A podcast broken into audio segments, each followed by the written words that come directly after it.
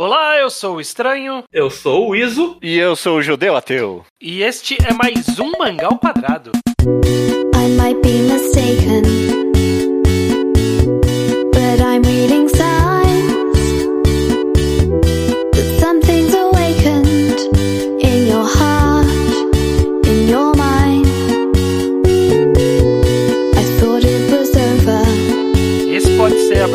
porque estamos aqui para mais um Mangal Quadrado para falarmos das pedradas do Fujimas. tudo bem com vocês? Primeiro, antes de tudo? Tá tudo bem, tudo ótimo. Tudo bem. Tudo bem. Tô cansado, tô cansado pra caralho do, do trabalho mesmo, A nossa. semana está corrida mal. É. Mas vai ficar bom com este novo podcast sendo gravado neste momento. Estamos aqui, Judeu, na nossa maratona de 10 anos do Mangal Quadrado. A gente está completando 10 anos em breve, muito em breve. Sim. E a gente fez uma maratona aqui de cinco episódios de Enquadrados, que são os podcasts que a gente fala de um mangá por completo, com spoilers. E a gente tá mandando uma atrás da outra, tá? Nossa. Tá só acertos. Só, só pedradas do ao quadrado. Isso sim, né? Pedradas ao quadrado. Será que a gente tinha que tipo, dar algum contexto pra esse. Porque esse episódio vai se chamar Pedradas do Fujimas, né? É, Eu acho que pode ter os nomes dos Eu mangás. acho que ele vai chamar Look Back e Goodbye Ed, É, não? eu também acho. Até porque o Pedrada do Fujima vai ficar, vai ficar muito aberto e no futuro pode ficar defasado se ele lançar outros one shot. Ok, ok. Mas o contexto é que após o one shot de Look Back, que é o primeiro que a gente vai falar aqui, e após depois do one shot Goodbye Eric, que é o segundo que a gente vai falar aqui, saiu um, um vídeo editado com vozes dos personagens de Chaves discutindo sobre a carreira do Fujimoto. E quem fez esse, essa coisa? Eu não conheço a pessoa, mas eu acho que algum, você conhece, Judeu?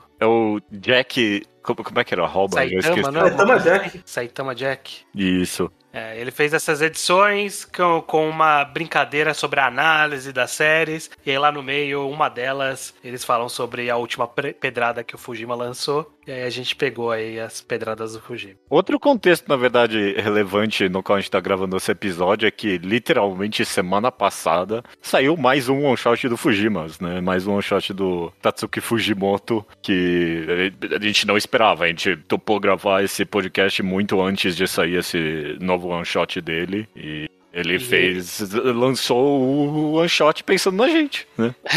é, não, não vai ser abordado aqui diretamente, mas esse programa eu acho que a gente vai ter que caminhar um pouco diferente. Vai ser mais ou menos um lado A, lado B. Então a gente vai falar uma hora sobre Look Back, uma hora sobre Goodbye Eri. Mas Uhum. antes eu queria falar antes, ou, se a sessão 2 é Look Back, a sessão 3 é Goodbye Eri, a sessão 1 é o Pedradas e Fujimas. Que eu quero justamente falar um pouco sobre esse autor, sobre esses one-shots que ele lançou, e a gente pode até citar de passagem esse terceiro one-shot, se for o caso. Então, primeiro, antes de tudo, quem não leu os one-shots, vá ler para participar da conversa, beleza? Perfeito. Judeu, o que, que você, o Iso também, o que, que vocês acham sobre essa mítica que surgiu do. Porque a gente já fez podcast sobre Fire Punch, um primeiro mangá mais longo do Fujimoto, Sim. é, que a gente leu muito tempo depois. E Chainsaw Man a gente leu acompanhando e a gente viu ele acabando num auge bastante querido. Só que assim que ele acabou, ficou nesse hiato de. Ainda não saiu a segunda parte, né, de Chainsaw Man. Ficou nesse hiato. E vocês sentem que foi criada uma aura em volta do Fujimoto nesse período que ele ficou de folga e aí lançou esses one-shots? Vocês acham que Sinto. ele caiu numa, sei lá, em algum lugar, algum fandom específico? O que, que vocês acham? Eu sinto que ele caiu num culto à expectativa. Sei, Eu não sei como eu diria. Eu, eu, eu, eu acho que ele virou uma sensação. Um autor É. muito querido só mesmo. Quando ele fez duas obras muito boas, criou-se uma expectativa de que a terceira vai ser igualmente muito boa. É. Uhum. Porque, eles- por- porque três é um padrão, dois é coincidência. Então entre o dois e o três tem a dúvida se vai vir outra bomba. Não, bomba pode ser ruim. Vai, ser, vai vir outra maravilha ou vai vir uma bomba. Pedrada. Outra pedrada Aham. ou uma bomba. E, e nessa expectativa, vem esses one-shots que são histórias mais curtas, não são uma serialização, que alimentam essa noção de que sim, esse é o cara do momento, esse cara tá na hora dele, é o rei do futuro. É. Isso cria uma mística, isso cria. E eu acho que acabou sendo exacerbado, principalmente quando veio o look back, que ninguém Sim. tava esperando. E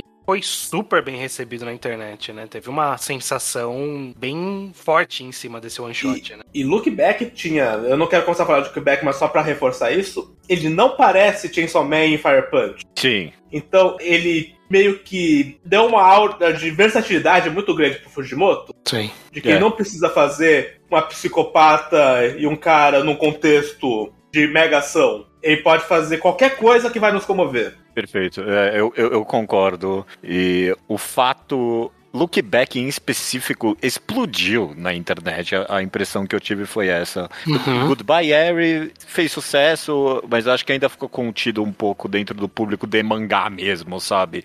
Mas Look Back foi bem mais amplo pro público de quadrinhos em geral, né? Difícil sair dessa bolha, né?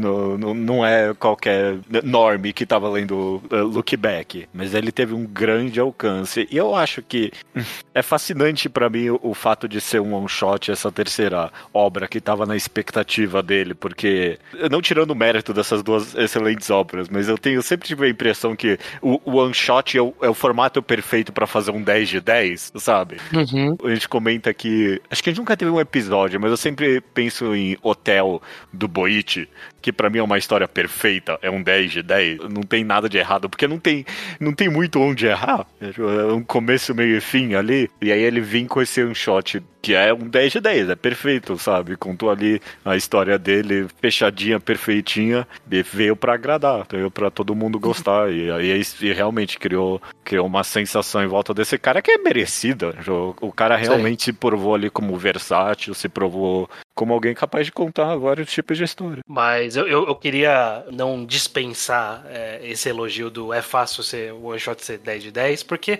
são one shots de fato, mas para todos os efeitos, Look Back e Goodbye eles são um mangá curto. É, Porque eles são, em quantidade de páginas, eles são. My Broken Mariko tem a mesma quantidade de páginas, basicamente, que Look Back. E Goodbye Eri tem mais ou menos a quantidade de páginas de um, um volume encadernado convencional da Jump. Mais que isso, que One Shot é um formato bom pra dar um 10 de 10, mas eu não acho que os- todos os Shots dele pré-Fire Punch são 10 de 10. Não, não mesmo. Tem um que eu adoro, que é de duas irmãs pintoras, que é o meu one shot favorito dele até hoje. Mas o, o one shot da Nayuta, o personagem que ele foi reciclar pra Chainsaw Man do futuro, eu não gosto desse one shot. Uhum. Eu não acho grandes coisas. Né? Então é, é um formato fácil, mas não quer dizer que qualquer one shot dele é bom. E, mas Look Back foi bom. Mas É. E Goodbye Harry, melhor ainda. Vamos discutir isso.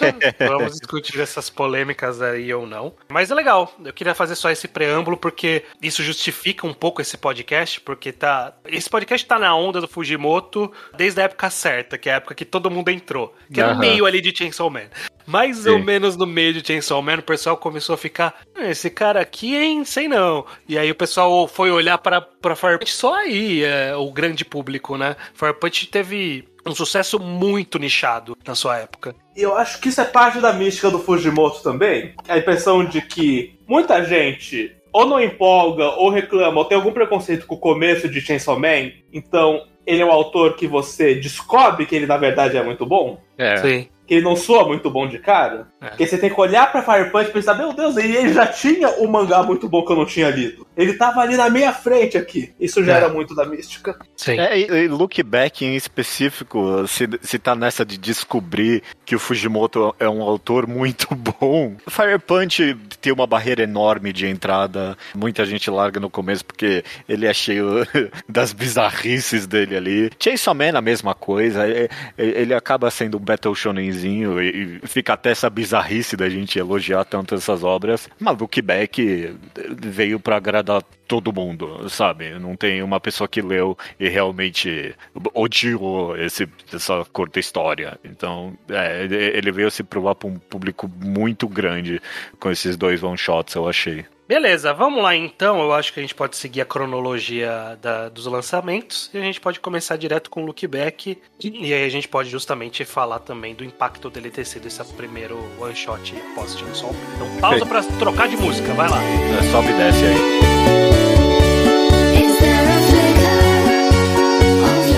Beleza, Look Back. Uhum. Uh, look back aqui a gente acompanha essa história da Fujino e da Kiyomoto, duas amigas uh, que vêm a se tornar amigas, faz mangá e tem ocorre o assassinato da Kiyomoto, uma viagem muito doida e é mais ou menos disso sobre a história. Uh, judeu, quando esse one shot veio e veio as reações das pessoas e quando você leu, né, que veio foi, foi meio que um frenesi na internet daquele dia, né? Todo mundo, Sim, sim. todo mundo meio o que, que tá acontecendo e foi ler. Você lembra qual foi sua sensação de ler Look Back? Como você se sentiu nessa primeira leitura de cara desse one shot que você não sabia que você queria ler? Eu fiquei absolutamente maravilhado com ele. Eu, eu, eu amei, eu amei. Eu não sei o que falar muito além disso. Eu achei uma história fechadinha, bonitinha e absurdamente emocionante. Eu, eu lembro de eu amar de primeira. Dessa segunda leitura, eu, eu acho que eu acabo gostando mais ainda dele. Uhum. Coisas do começo que você fica interessado numa releitura, eu acho que,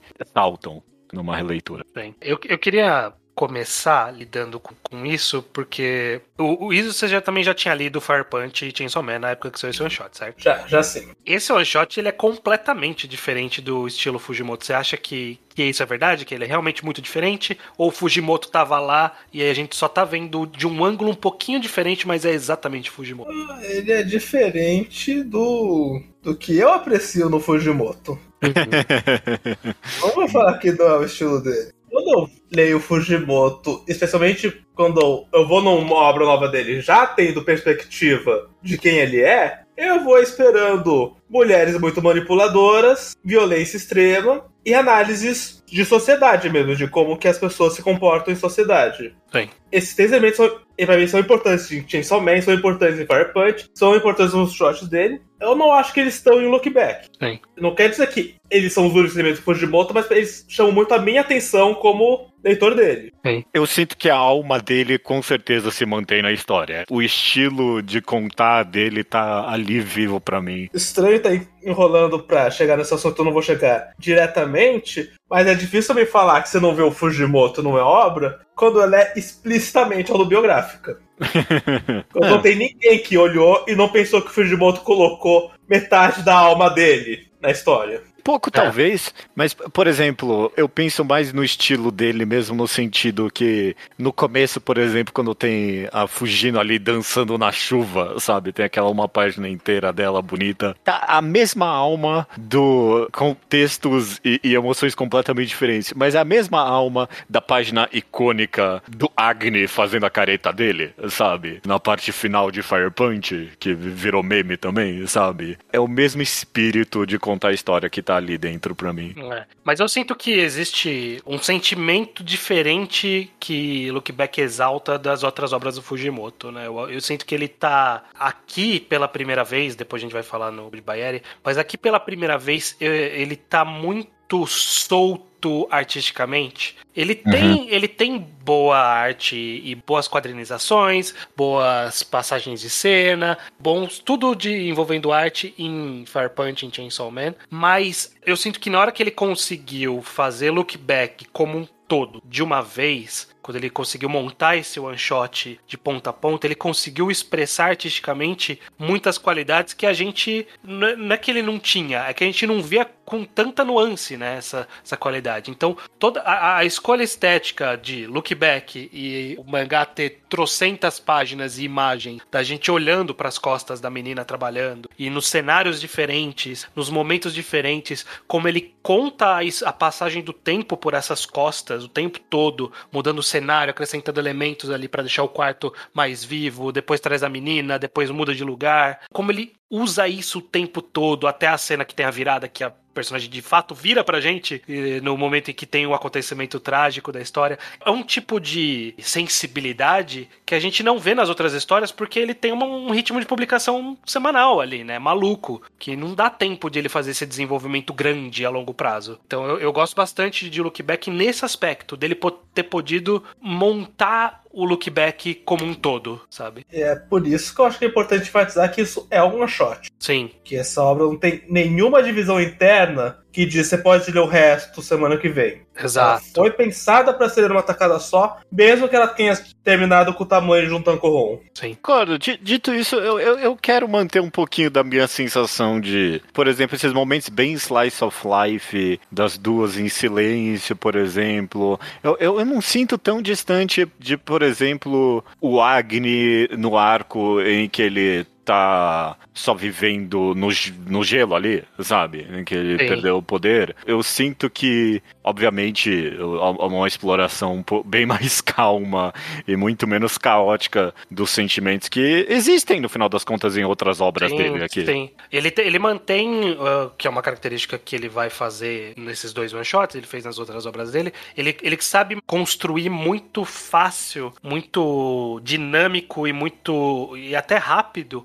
a gente conseguir ver é, relações sendo criadas. Então, nos outros mangás ele faz isso com certa frequência, da gente quase nem perceber quando os personagens começam a se aproximar e quando vê eles estão muito próximos. E aqui é a mesma coisa, ele, ele aproveita dessas passagens pra ir montando essas duas personagens que a gente vê muito pouco delas, né, para todos os efeitos. A gente vê quase nada delas se relacionando de fato. A gente, a gente vê muito delas juntas, mas as conversas, a gente tem poucas passagens que elas conversam. E ainda assim, a gente consegue acreditar que elas têm um relacionamento muito forte, né? Muito estabelecido. né? Não, perfeito, perfeito. Em, em pouquíssimo espaço ele consegue criar a, a relação entre as duas, sabe? Numa página só pra mim vender o que é a Fugino puxando a mão da outra, atravessando a calçada, sabe? Maravilhoso, Sim. acabou aí, construiu a relação, já sei tudo das duas ali. Sim. Eu não sei se eu queria comentar isso ou não no final das contas, mas vai, já que a gente tá aqui. Vocês acham que tem alguma coisa no fato das duas personagens serem mulheres, especificamente? Primeira obra, tirando o one shot antigo ali, de uma protagonista mulher na obra dele, inclusive. Tem alguma Hum. coisa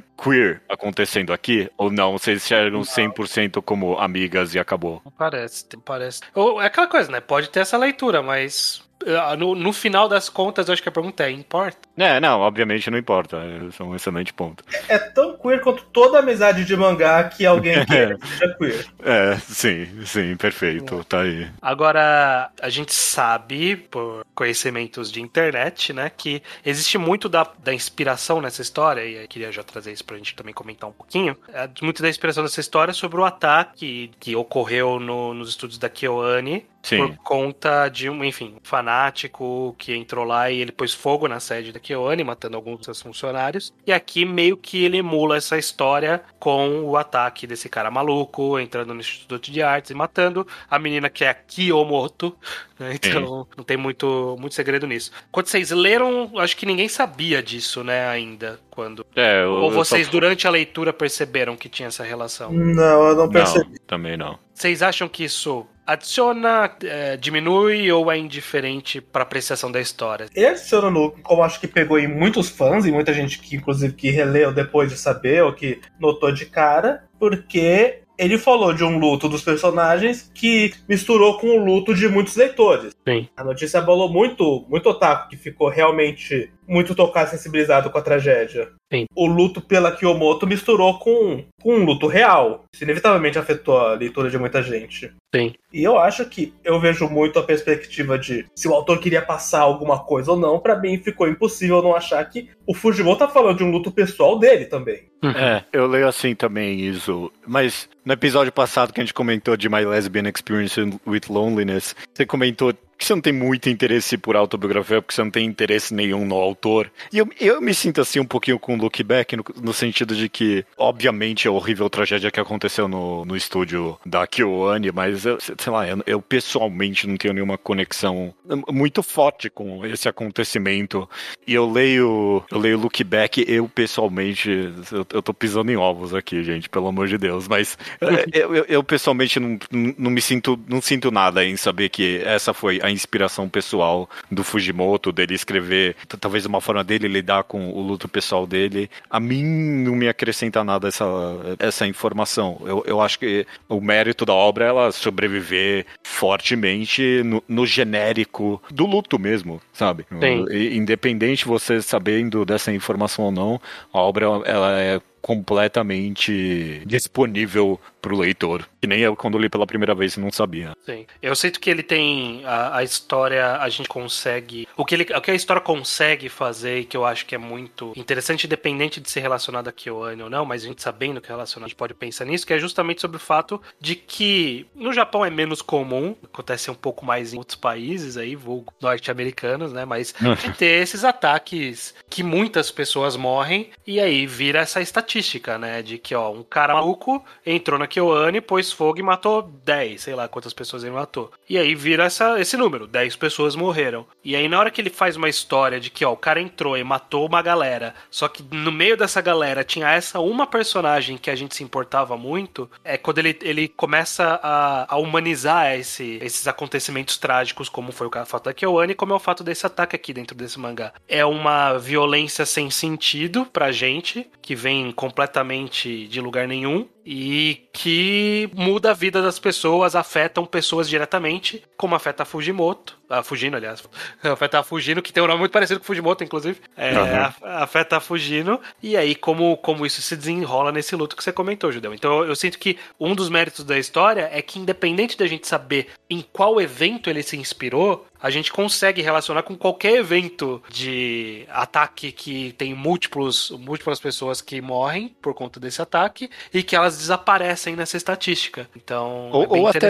Até mais do que isso, com qualquer morte aleatória, que, que é a maioria das mortes, inclusive, né? Pou- Pouquíssimas vezes a gente tem a, a disponibilidade de uma morte esperada, por assim dizer, sabe? Sim. Mesmo quando é. É aleatória. E eu sinto que ele capta bem esse sentimento e, e dá boas respostas que eu, inclusive, gostaria de comentar antes, mas não sei se Iso tem alguma coisa para acrescentar nisso antes. Queria realmente focar aqui. O como o estranho acabou de, por ato falho, nos lembrar, tem muito do Fujimoto na Fujino. Uhum. Acho que as principais lembranças de, das semelhanças que o incidente no mangá teve com o ataque são indistinguíveis das semelhanças que a protagonista tem a ver com o autor real. Sim. E parece, de fato, alguém falando sobre como está pessoalmente sentindo diante de uma tragédia. É menos sobre como eu me sinto com a tragédia, menos a tragédia para contextualizar um sentimento pessoal posto na obra. Sim. É a história do mangaka da Jump escrevendo um mangá chamado Shark, que, que teve a duração de Chainsaw Man entrando em luta. É, chamada Fugindo. É, é difícil não pensar que é sobre o incidente real, é para deixar mais pessoal o tom Sim. da tragédia que o autor passa. Mas não é pessoal pra mim ou pro leitor, pro, pro autor mesmo. Uhum. Como se fosse algo que ele precisava pôr pra fora. É, definitivamente tem isso, mas eu, eu realmente eu leio e eu acabo expandindo, porque nessa questão da a- aleatoriedade da morte e, e do, de acidentes horríveis como grandes massacres assim, eu acho que ele capturou muito bem a, a- a questão do arrependimento que surge das pessoas, né? A gente não tem mentalmente preparado para lidar com situações tão aleatórias na vida, né? A gente tem tudo construído em narrativas, né? Quando algo tão inesperado acontece, a gente acaba caindo em arrependimentos, né? O que, que eu poderia ter feito de diferente para ter evitado essa situação? Eu- eu acabei achando muito elegante o sentimento. Talvez não é uma resposta, mas eu gostei muito que, que a personagem. de- Deixa eu ser direto aqui. Eu gostei muito que a personagem da Fugino, meio que no arrependimento de pensar, ah, que, que eu teria feito de diferente para poder ter tirado essa menina dessa situação? Ela pensa em completamente retirar essa menina da vida dela. Se eu nunca tivesse me encontrado com ela, nada disso teria acontecido. Mas mesmo nessa fantasia, ela não consegue se desvincular dela. Tipo, no final da fantasia, ela volta a se encontrar com ela. Ela vai lá e salva ela, né, do, do, do, do Uhum. cara. Então, mesmo na fantasia do arrependimento, ah, quem sabe se eu nunca tivesse me encontrado com ela, ela volta a se encontrar com a amiga dela. Porque não, é, é um, é um arrependimento sem nexo. Um terrível ato aleatório aconteceu, mas o que fica no final das contas é a memória que você teve com a pessoa. Você vai lembrar dela como alguém próximo de você. Não tem como você voltar no tempo e retirar a sua existência para quem sabe salvar, né? Ele faz muito bem essa passagem, né, de recontar. Eu acho que é um dos momentos mais, mais interessantes da história também, né? Tem muitos momentos bons na história, mas é, é uma outra das metáforas possíveis com o nome, né, do look back, que é justamente de você você olhar, Olhar pro pra passado, trás, olhar né? pra trás e tentar refazer o caminho e tentar fazer um caminho que faça sentido pra aquilo deixar de acontecer, aquela tragédia tão sem sentido deixar de acontecer. E a lógica que ela encontra nessa viagem é ela vindo salvar o dia. O que poderia acontecer com ela conhecendo essa personagem ou não, né? Então é Sim. só, E- é só ela tentando buscar uma fantasia pra É isso. que se ela não fosse mangaka, ela seria lutadora de karatê. Acho que esse era o ponto. Ah, sim. Não, não, eu, eu, eu- Embora ela entendo. tenha dado uma voadora, né? Ela poderia ter dado sem ser lutadora de karatê. Sim. que tinha toda uma insegurança de se ela devia ou não ser mangaka na vida. Sim. É, esse é o ponto maravilhoso pra mim, porque mesmo nessa fantasia que ela não existe na vida da Kiyomoto, né? Esse era o nome dela. Isso. Da Kiyomoto, ela ainda fantasia. Ah, não, ah, claro, né? A minha amiga, mesmo sem a minha existência, ia virar artista. Ela e ela ia estar na mesma situação ela que... ia estar na mesma situação, mesmo se eu não tivesse ali, sabe? Porque ela é uma artista muito capaz, obviamente que ela ia virar artista de novo. Sendo que a Kiyomoto só virou artista por causa da Fujino. Vai saber se ela jamais. Nunca ia sair do quarto, sabe? Quem sabe? Não, tem como a gente saber como seria o Sim. resultado. Mas na fantasia da Fujino, ela não consegue se desvincular da vida da menina, da Kiyomoto. A promessa de que, ah, não, se eu não existisse na vida dessa menina, ela estaria viva. Mas no final da, da, da fantasia, ela não consegue não existir na vida dela. Esse, esse é o maravilhoso pra mim, desse look back, sabe? Que é impossível ela fantasiar a realidade na qual elas não existem juntas. Sim. O que torna a história mais triste ainda, né? Porque É. Realmente, não, não tem como superar essa, essa tragédia. A tragédia aconteceu, e é isso. Independente de qualquer caminho tomado, ia ser trágico de alguma forma. É. E não faria sentido ter sido de outra forma. A vida só fez sentido pra elas. Olhando pra trás, ela olha e percebe isso, que é, que é isso que importa. Que, é- que tudo, que elas, tudo que ela viveu foi, foi importante. É, né? Mas é maravilhoso toda essa, toda essa metáfora de olhar pra trás e quanto, o quanto o mangá coloca a personagem olhando pra trás, ou a gente olhando as costas do personagem. É, é maravilhoso tudo isso. Como justamente, né? A gente tá vendo essa jornada que a personagem só vai pra frente, né? Ela é isso, os personagens só, só seguem adiante. Então a gente tá sempre olhando eles por trás, mesmo que ela tá parada ali. Então é, tem essa metáfora que, o- que o mangá, inclusive, termina com isso, né? A personagem se levantando e indo embora, a gente olhando as costas dela e ela volta a desenhar. Porque é isso, é tá seguindo em frente. Esse é meu ponto no final, que no no nome do mangá do Look Back, é- o, primeiro ato do mangá é o Look Back pra mim, sabe? Esse- É, é assim que eu leio essa história no final das contas. É o que elas viveram, é o que elas sentiram juntas. E ela relembrando, tentando fantasiar uma realidade que nunca existiu. Pode ser um alívio, pode ser qualquer outra coisa, mas é uma missão fútil no final das contas. O importante é, é- é lembrar o que aconteceu, não o que poderia ter acontecido. Porque no fundo, é isso pra mim. No fundo, eu acho que ela sabe que a vida da Kiyomoto teria sido pior sem a presença dela. É isso, né? Ela, ela tem que imaginar que a vida dela teria sido diferente, mas a gente sabe que a presença de uma na outra é o que deu felicidade pras duas. Também a realidade tinha um pouco o lance de salvar a Fujimoto, mas tinha um lance muito de redenção mesmo. Porque eu, eu não consigo deixar de pensar que terminou com a Fujimoto. Com a, com a a Ah, tá. da realidade imaginária, escrevendo uma tirinha e mandando pra Fujino. Uhum. Que eu presumo que foi a própria Fujino que desenhou, porque é visivelmente o estilo da Fujino que a gente é apresentado 20 vezes antes. Sim. E que tem um tom de a Fujino levou o dano que a Kiyomoto receberia. Um lance de redenção, de não, eu, eu devia estar lá pra sofrer o que você sofreu. Sim. Que é a tirinha que inclusive chama Look Back, tô, tô olhando aqui. Sim, sim. É mais um layer de, do Porque ela título. tá machucando as costas, né, Luke Back. Uhum. Muito, muito boa escolha de nome nesse título, pelo amor de Deus. É. Esse cara é muito bom. Eu acho que o lance dela imaginar uma realidade em que ela salvou a, em que ela salvou a vida da Kiyomoto tem ali acima de tudo um lance de redenção, um lance de Sim. Ah, in- in- inclusive, um, um outro elogio que eu queria dar pra essa história é a forma muito bem com que ele lida, meio que com perspectiva do contar da história. Acho que é assim que eu quero dizer. Porque. Pra mim, o, mo- o momento maravilhoso do começo da história em que a Kiyomoto finalmente sai do quarto pra se encontrar com a Fujina é tipo. É com a Fujino, desculpa. É um outro one shot inteiro que a gente não leu, basicamente, sabe? Uhum. E, e você meio que sente isso, a história. A gente tá vendo a- da perspectiva da Fujino, essa personagem, e só no, no jeito que a história é contada, você vê, ah, ok, tipo, teve todo um negócio. que é, é- O clímax dessa personagem que eu tô vendo só, só esse trecho tá sendo mostrado pra mim, da Kiyomoto. Finalmente tá acontecendo. Eu acho que isso se reflete mais uma vez quando ela pensa nela no passado e, e finalmente a gente vê algumas partes que é da perspectiva da, da Kiyomoto, né? Porque é, é- é a Fujino imaginando o, o, o que ela faria numa existência em que ela não existe. Uhum. Ah, é. Muito, muito bem feito isso mesmo. Muito bom. Gosto muito da, da- muito da reflexão do, do porquê a Fujino é um mangaka também, acho. Uhum. Eu gosto muito de como ela não é. Não é, não, não é Bakuman, uma pessoa que viveu pro mangá a vida inteira, que sempre teve aquela conexão super grande com a carreira. Quando ela sempre foi insegura se ela queria mesmo ou não ser, um manga, ser uma mangaka, e desistiu de ser por insegurança e virou por causa da Kiyomoto.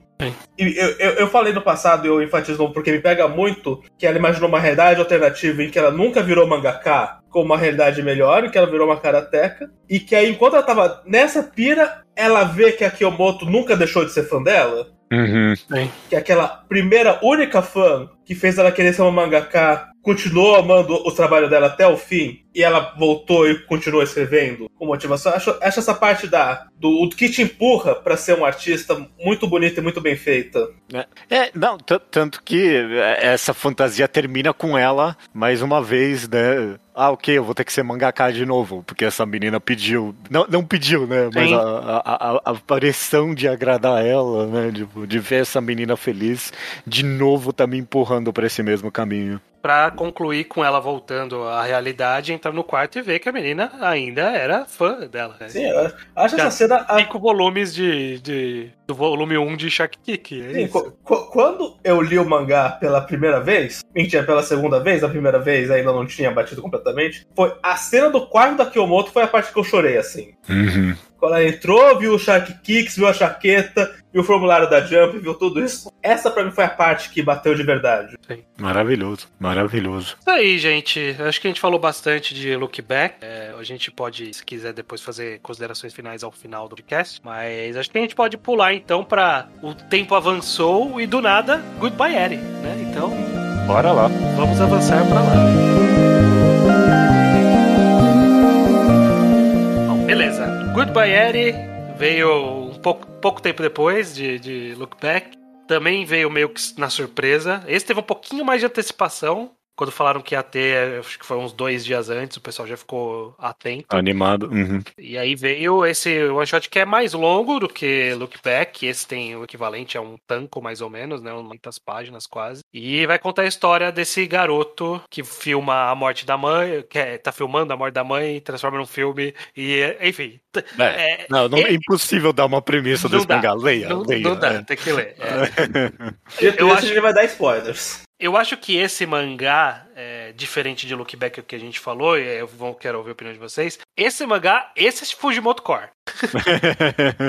O que, que vocês acham? Vocês acham que tá mais próximo, Judeu? Que você acha que ele tá mais próximo do- das outras obras dele? Ou tá tão distante quanto o Look Back? Ah, o o protagonista homem paspalho e a- a- acompanhado de uma menina bizarra aí, né? O- o- se, não, se não é um e, Fujimoto cinema, e cinema. e cinema, se não é um Fujimoto Core, é um Oshimi Core, né? É, acho bem Fujimoto Core esse cara. É, é, é muito mais aleatório e, e- e inesperado e, e com os twists ca- cada vez mais surpreendentes eh, quanto mais a história avança. Realmente, eh, esse é o estilo dele. E surpreendentemente coeso.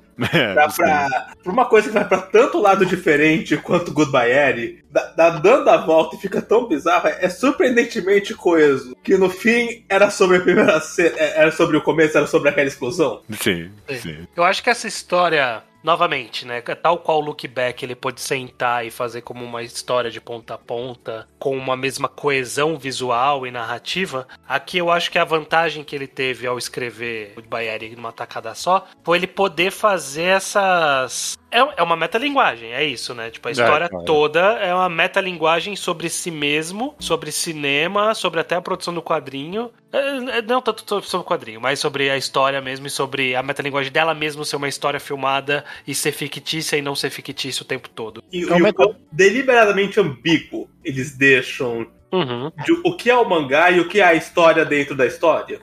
Sim. É, em nenhum momento você sabe se um quadrinho específico é ele filmando ou é você enxergando a cena que tá acontecendo, né? Ou é as Literal- duas coisas. Ou é as duas coisas, exatamente. Eu, eu adoro, eu adoro o quadrinho que eu não lembro quem fala, e como que você tá filmando isso aqui? Sabe? E aí Uhum. corta, né? que é meio mostrando que, realmente, né, né, na história, essa história ela tem essa brincadeira de que parece que ela tá sendo filmada o tempo todo, ela é feita até deliberadamente com essa com esse corte, né, de quatro, quatro faixas de, de quadrinhos por página, representando meio que um celular deitado filmando, né? Sim, sim. Parece a ideia, e ele mantém essa coesão por, por quase toda a história, cortando uma ou outra cena de impacto, mas justamente, tipo, para dar a impressão que o tempo todo a gente tá vendo uma filmagem, até quando não faz sentido ser uma filmagem, né? Como É. ele estaria filmando aquilo? Quem, quem, quem tá filmando eles dois sentados assistindo no cinema, no cinema improvisado lá, né? Na- Naquela casa abandonada. É, ele não pôs o celular ali de frente filmando ele. Pois Porque. Não, mas logo em seguida corta pra ele filmando ela do lado dele. Então, tipo, ele tinha duas câmeras o tempo todo. Essa meio loucura que faz ficar interessante, né? Essa filmagem. É, é- com certeza ele não tava filmando o tempo todo, mas será que ele tava? Pode ser que ele tava. Pode ser que tudo era um filme no final das contas, né? Tudo, tudo foi encenado de ponta a ponta. Não, é uma brincadeira maravilhosa. E, e ele, obviamente, o tempo to- todo tá consciente disso. E, e o próprio mangá vira sobre ele mesmo bem rápido. O filme que o cara cria é o filme do mangá até agora, né? É bem maravilhoso Sim. isso. Ao mesmo tempo, eu sinto que o Look Back ele tem um, um centro sentimental muito próprio e muito quase que direto, né? O que ele tá buscando. Mas eu sinto que o Goodbye Eri, por ele poder, por ele brincar mais com a própria linguagem, ele acaba também abrindo espaço para muito mais, mais discussões, coisas mais interessantes sobre, sobre a história. Judeu, você sente que tem, sei lá, um- algu- alguma grande mensagem que você vê que, que te chama atenção em Goodbye Eri? Você Ah, acha que é, que é legal de conversar? É, eu gostaria, assim, de. Pra mim, pelo menos, uma coisa bem clara e bem direta e comentada diretamente, vocalmente no mangá, é a habilidade da arte, do cinema e meio que da filmagem só no geral. A gente vive nesse, nesse período em que é tão fácil fazer filme das coisas, né? Recordar as coisas, de criar a memória das pessoas. Tipo, a capacidade de, de, de- de todos esses aspectos de, de modificarem a memória das pessoas, de fazê-las lembrarem de formas diferentes, de como as pessoas vão ser lembradas no geral, né? Por causa da arte e da, da recordação. Não, não é recordação, não é a palavra. Eu tô pensando em record. Como é que eu. Registro. Por causa do registro, exato, exato. Por causa do, do registro constante que a gente tem hoje em dia. Então, sei lá, em, em Goodbye Area é bem direto, porque ele tá sendo filmado o tempo todo. Mas hoje em dia a gente tem a rede social, as pessoas tiram uh, foto o tempo todo. E você pode, depois que uma pessoa morre na rede social e ter uma visão dela que é completamente diferente do que ela era na vida real.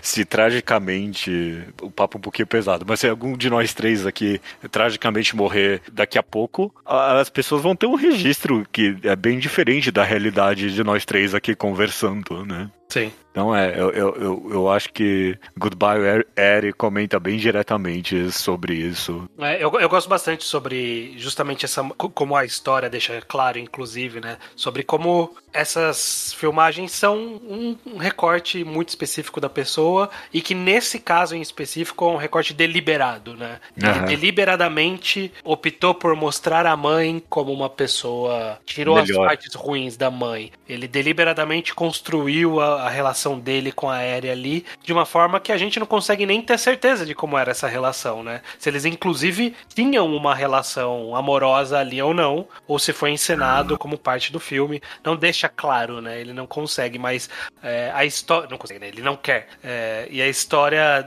dizer isso meio abertamente, como realmente, né? A, a- a nossa memória é moldada pela, pelos registros, mas os registros são moldados pela nossa memória, né? A gente escolhe registrar as coisas que nos agradam, e nesse caso ele escolhia editar e tirar as cenas ruins. Então, tipo, a gente escolhe o que a gente quer manter e a gente escolhe as memórias que vão ficar. E Essa é a realidade mesmo, independente de, independente de redes sociais ou não, né? A gente o tempo todo tá editando o filme da nossa vida na nossa cabeça. É, maravilhoso. Maravilhoso. Ah, que, que frase poética maravilhosa, é, estranha. nada, né? Nossa, é, você tem completa razão. Mesmo tirando o físico do negócio, né? Mesmo tirando, mesmo que você não esteja filmando a sua vida, você escolhe como você quer lembrar das coisas, mesmo que inconscientemente, né?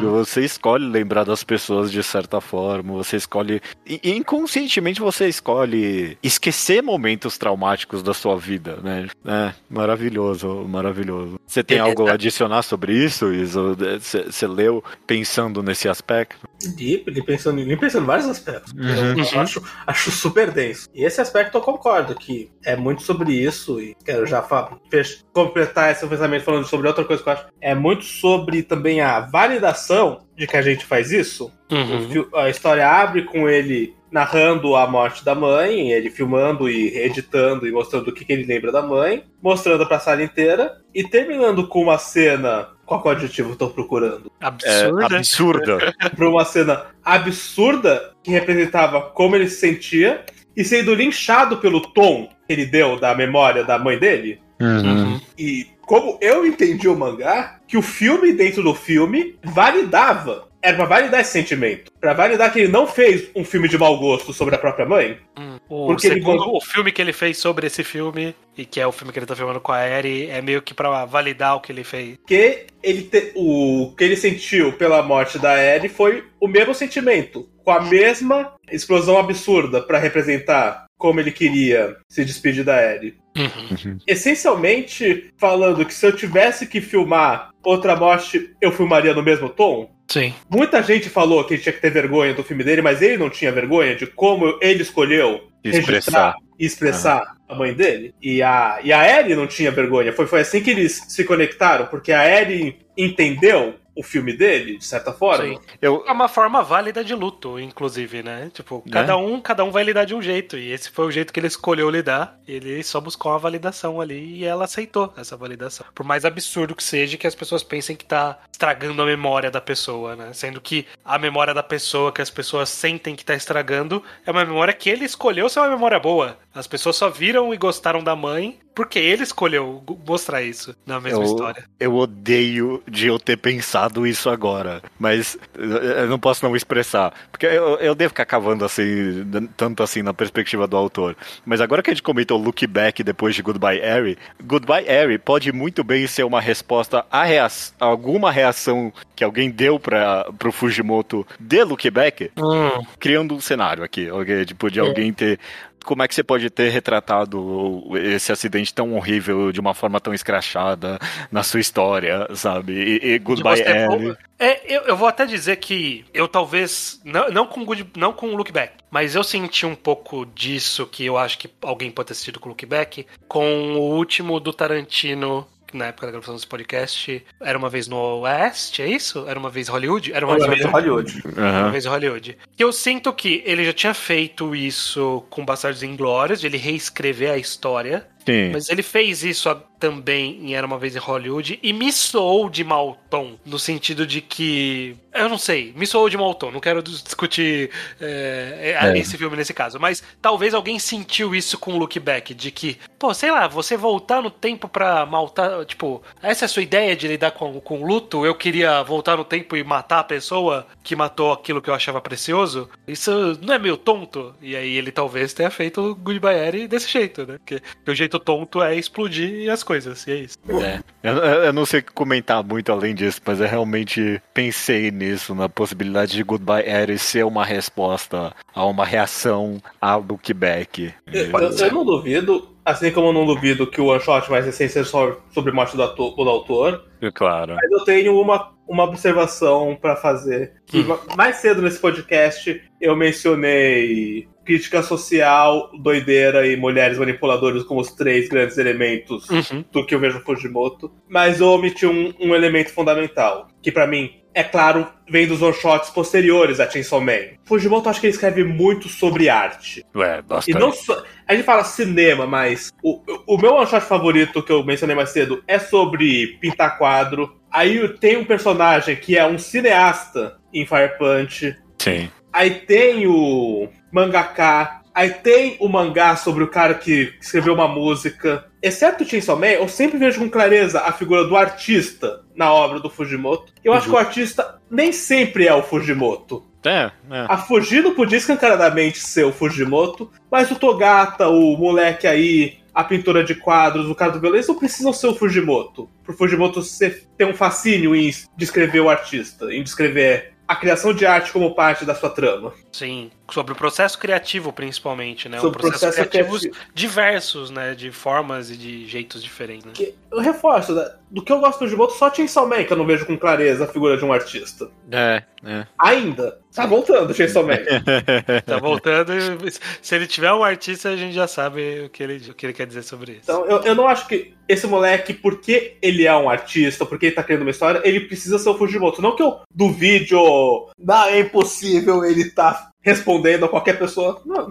Até, que- até porque não é uma análise binária, né? Eu odeio que eu tive essa análise agora, de pensar que esse cara é o Fujimoto, porque ela não é tão interessante pra mim no final das contas. Muito. Interessante que ele não é o Fujimoto, mas talvez seja uma. A, a história é uma reação, né? É uma reação a coisas que o Fujimoto viveu, mas não é necessariamente sobre ele. E nem é como ele encararia isso, inclusive. É, porque pra, pra mim, no final das contas, é muito mais interessante pensar no comentário mais abrangente da obra, de que as pessoas têm formas diferentes de lidar o- e de se expressar com o luto, né? Tipo, esse é um dos pontos sendo feito aqui, e que o mangá inteiro ah, é, é, é para validar esse um sentimento da explosão ali que ele teve, né?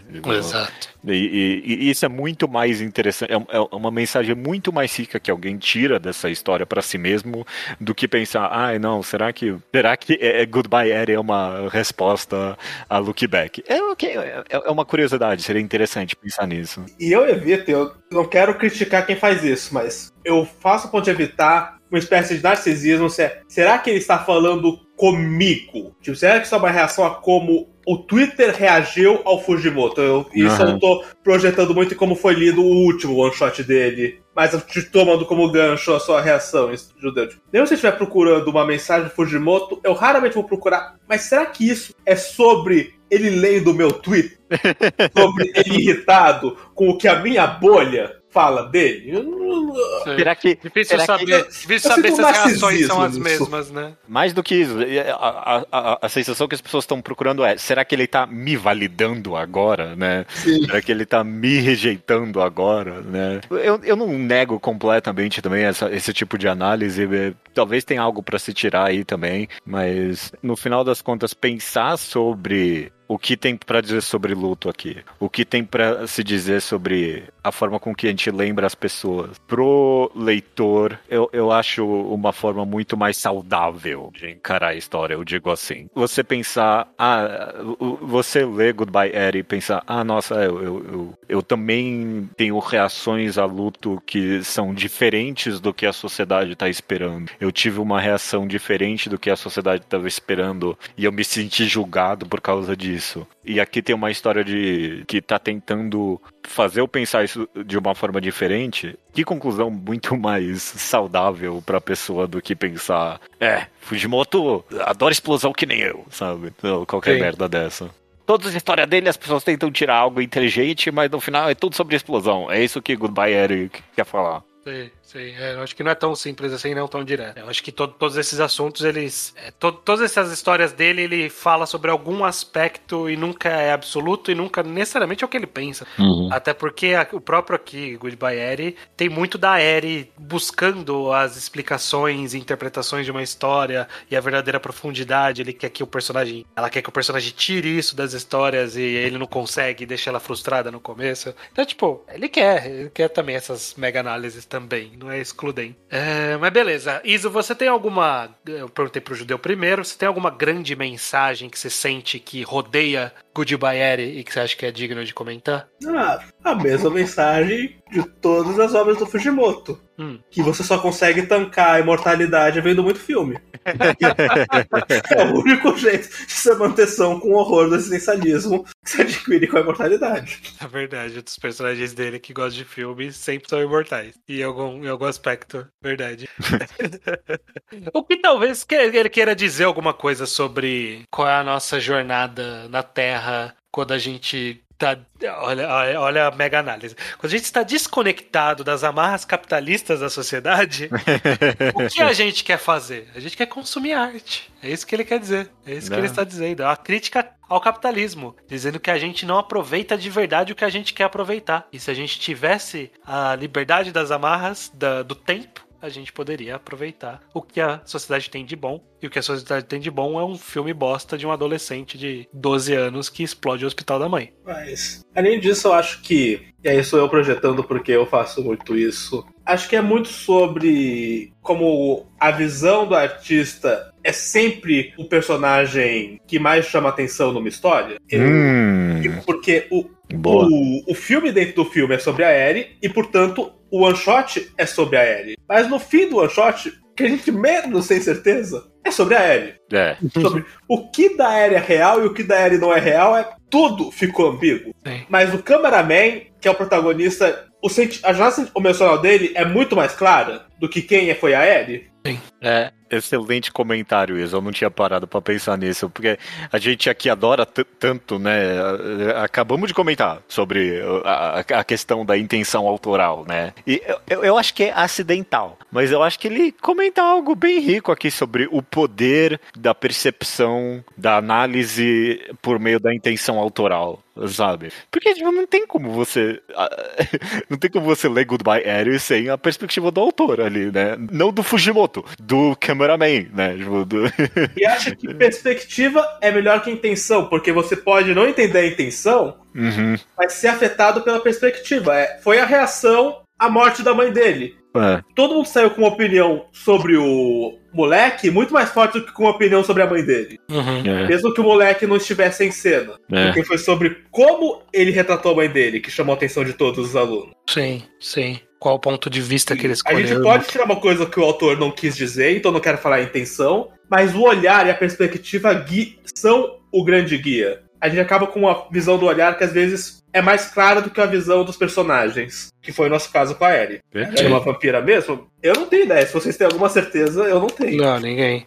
Não dá Eu- pra eu- saber. eu- eu- eu- na releitura, eu meio que tirei que o, tudo que acontece depois dele dar o, o, o sinal de paz ali pra câmera é o que eles constantemente comentam na história como o tiquinho de fantasia, sabe? Tipo, que ele Uhum. adiciona. Pra mim, tudo era real até ele mostrar o filme ali pra, pela segunda vez, e aí dali pra frente é tipo, é a parte fantasiosa dele. É possível, é possível. Possível. E eu acho que a graça é justamente essa, né? Da gente não saber e isso ir de encontro com isso que eu acho que o que o Iso falou sobre perspectiva mais do que intenção, e eu acho que é, é bem isso mesmo. Porque no final, no final mesmo, tudo que a gente viu é sobre a perspectiva do cara, a, perspectiva que ele escolheu mostrar daqueles personagens, daqueles acontecimentos, e que a gente é incapaz de dizer o que é realidade o que não é, e o que ele sentiu de verdade. Mas a gente Uhum. consegue inferir pela perspectiva que ele escolheu mostrar. E é o que costuma ser as análises de história. A gente É, tentando é. inferir através do ponto de vista que a,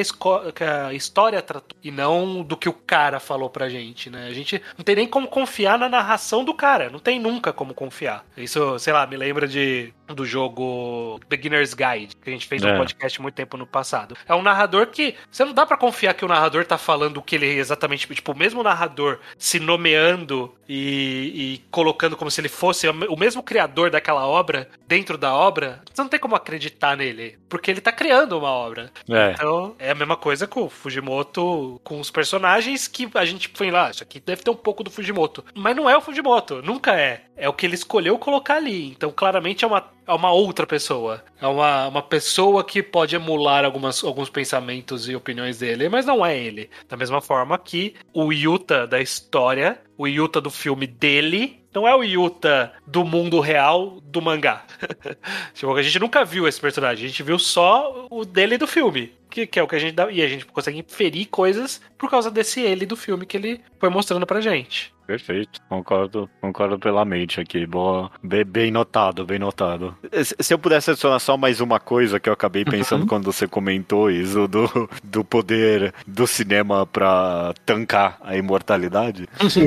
foi, foi meio piada, mas não tá longe também, porque eu pensei que em- em- em Fire Punch a gente comentou bastante que a obra era sobre a busca por sentido pra vida, né? E um dos personagens em Fire Punch, o personagem do Togata, a grande mensagem dele é um pouco de que a arte e a narrativa são os que dão sentido pra vida, né? É uma das soluções. E Goodbye Eri não tá muito longe dessa mensagem também. O poder do cinema aqui especificamente, e aí eu, eu pessoalmente abranjo pra arte no geral, de dar muito, tanto na criação quanto na, na apreciação, né? O Significado dá pras pessoas. Nem Look Back foge dessa mensagem. É, é verdade, é verdade. sentido o trabalho da Fujino tinha pra Kyomoto, pra, pra Kyomoto que tinha problemas de, de ser reclusa, de evitar contato, o quanto a arte da Fujino impactava ela. E quanto saber que ter esse efeito positivo impactava a Fujino em achar que vale a pena ser artista. É, sim. É, nas páginas finais, quando pergunta aí por que você continua desenhando e aí corta pra Kiyomoto ali, sorrindo pra ela. Ela é o motivo p- pelo qual ela tá desenhando, ou, ou- pelo menos ela, ela enxerga assim agora, depois, de, depois daquele acidente horrível. Mas é a arte que conecta as duas, né? Que dá a possibilidade desse relacionamento maravilhoso, né? É, é- é a cola entre as pessoas, é o poder da arte mesmo. Maravilhoso, maravilhoso. Beleza, O gente. cara, o cara adora arte, né? Que, que coisa maravilhosa. Como é gostoso ler um mangá de um cara que adora arte. É, eu acho que a gente pode, inclusive, caminhar para o encerramento aqui desse podcast, um pós essas duas pedradas aí do Fujimas, Sim. que é justamente. Agora a gente tá, teve um one shot extra aí dele, que talvez ele tava criticando pessoas que super analisam a obra dele, que é o, é o que algumas pessoas interpretaram. Acabamos de fazer uma hora e meia fazendo isso. É, a gente fez isso e logo logo tá voltando aí o Chainsaw Man, muito em breve, após o lançamento desse podcast. E eu queria ver de vocês perspectivas. qu- Quais são suas per- perspectivas pro Fujimoto daqui pra frente? Vocês acham que ah, virou, virou uma praxe? Esse cara tem muito pra oferecer ainda? Qual- O que, que você tá esperando dele em breve, Judeu? Ah, eu não, eu não sei, eu não tenho a mínima Você ideia não do tem que- ideia. Não tenho o que. É, eu, eu tenho receio com Chainsaw Man 2. Eu não tenho. Ah, eu, eu acho que eu confio nele no final das contas. Porque, porra, mano. Fi- Fire Punch e Chainsaw Man tão pertos. Mas. Qual é, vai? Look Back é muito diferente do que ele fez até agora. E até Goodbye Eri, apesar de a gente ter comentado que tá muito mais na vibe caótica dele, é muito diferente tanto de Look Back quanto dessas duas outras obras dele. Tipo, ele criou três narrativas bem distintas aqui. Eu tenho meio que confiança de, seja lá o que for que ele vai fazer, eu, eu no mínimo vou conseguir sentar com vocês aqui e super analisar. E, e é uma é uma das coisas que eu mais gosto de fazer na minha vida. Eu, sem dúvida alguma, ler uma arte, ler um quadrinho e super analisar é uma das coisas que dão um significado pra minha vida. Então, que ele continue fazendo isso, porque eu adoro. Beleza, beleza. Iso, você tem, você tem alguma, alguma esperança pro, específica pro Fujimoto no futuro ou vai só ficar de olho? Vai vir só pedrada agora. não, não vou mentir, eu passei toda a run de Chainsaw Man fascinado por um elemento central do mangá que não vai vir que não vai voltar na parte 2. então eu não sei o, como isso vai abalar meu fanboyzismo, mas eu tenho certeza que vai, que vai ser uma leitura, mais umas leituras semanais favoritas. Eu tenho essa expectativa Uhum. de que uma das partes, melhores partes da semana vai ser Chainsaw Man. Esse, esse, esse podcast, esse registro vai ser maravilhoso se Chainsaw Man 2 for horrível. Se, se for horrível, eu vou falar que foi horrível. ok, ok, ok. E você, estranho, você tá, você tá receoso, você tá na expectativa, você tá confiante. Eu, eu acho que ele galgou com honestidade, o Fujimoto ele galgou com honestidade um espaço aqui no, no ao quadrado que ao poucos autores galgam, É. que, é da, que é de a gente vai ver tudo que esse cara fizer, e é isso aí. É. É, tipo, não tem mais volta. É isso. Agora a gente vai acompanhar a carreira desse cara. Ele vai ter que fazer muita cagada pra gente largar a mão dele. e aí eu tô nessa. Tô só no aguardo pra ver o que, que vai acontecer. assim. É, Ele virou um, um autor xodó do mangá ao quadrado. Já virou, né? já Ele, virou. A gente tem esse, esse título mu- muito honrado para exatamente. Perfeito, perfeito. Tô na expectativa, então. Beleza, vamos, vamos ver o que vem por aí.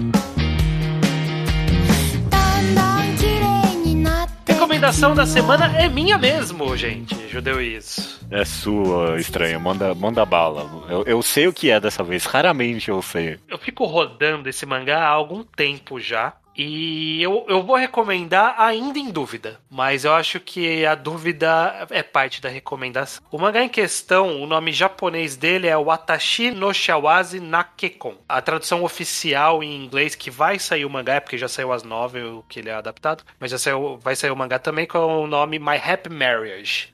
Meu casamento feliz. Ai, É, Dá pra ser um anime disso também. tá, pra sair anime. Não, eu- pesquisei Ah, o nome aqui no, aqui. no É, YouTube e verdade. deu um trailerzinho. Foi anunciado esse ano. É. Tá sendo trabalhado, é verdade. Curiosamente, ele foi indicado ao Kodansha Manga Awards como o melhor mangá shoujo. Mas ele sai na, Gangan Online, que é uma... Não tem demografia, mas é mais pro shonen, historicamente. Mas esse, eu entendo por que, que ele saiu, porque esse mangá ele tem muitos dos elementos que as pessoas compreendem como um shoujo. Basicamente, a história é, é um romance de época, basicamente que é sobre um romance de época do Japão, no caso, no- na era Meiji ali, que é já um pouco mais pra frente, da, do- não é o, o mais medieval do, do, do Japão ali, muitos samurais, é um pouquinho mais pra frente. Nesse mundo existe poderes paranormais. Então, tipo, algumas famílias, alguns soldados, algumas pessoas têm no seu sangue é, poder pra lutar contra uns demônios que existem nesse mundo que a gente nem viu na história. A gente sabe que existem e que as pessoas usam pra lutar. E essa menina, ela é de uma família que é uma família que é pra ter poderes, mas ela não tem poder nenhum. E ela é muito maltratada. A, mul- a mãe, dele, a mãe dela morreu,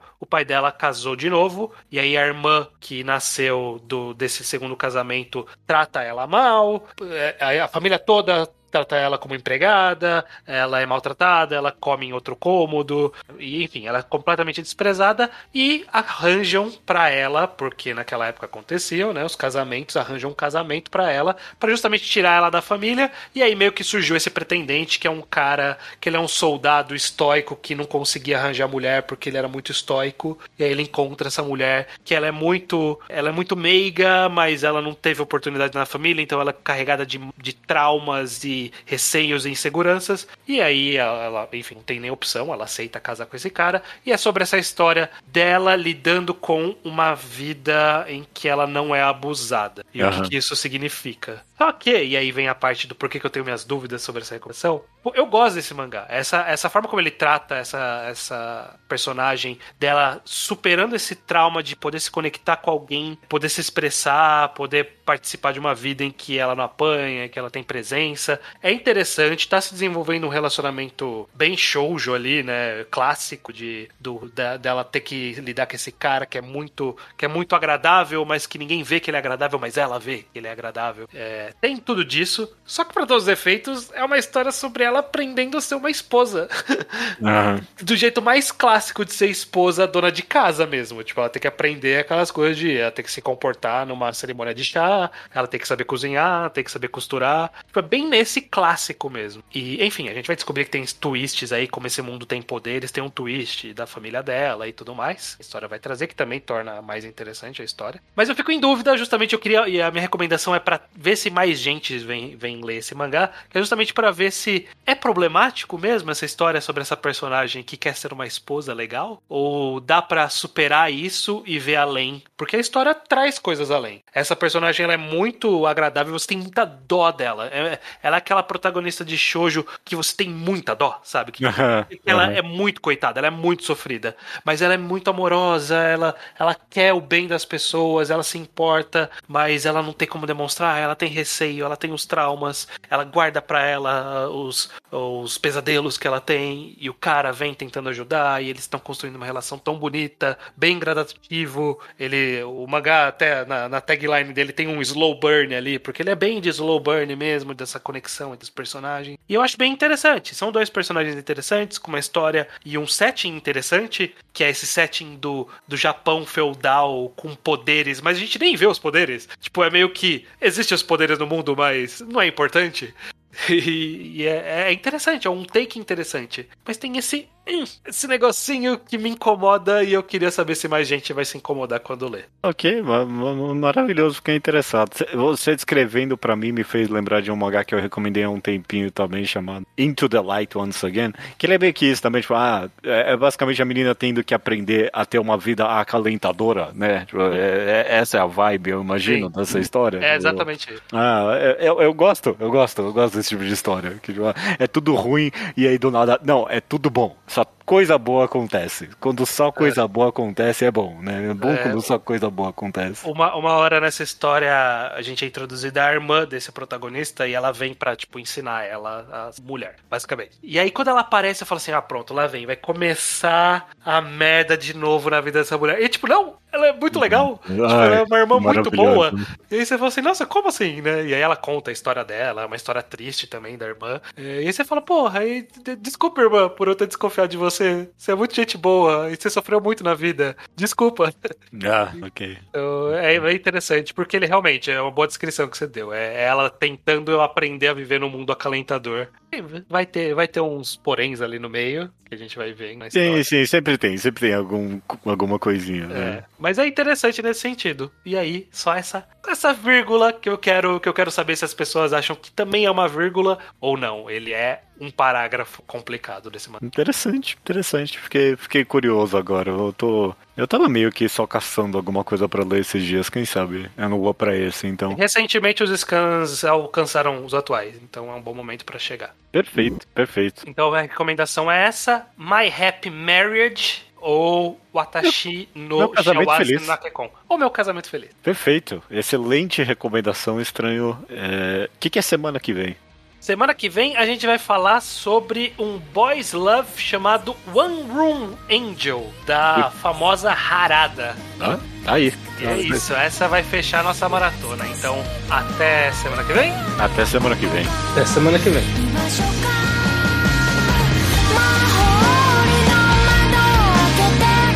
vem.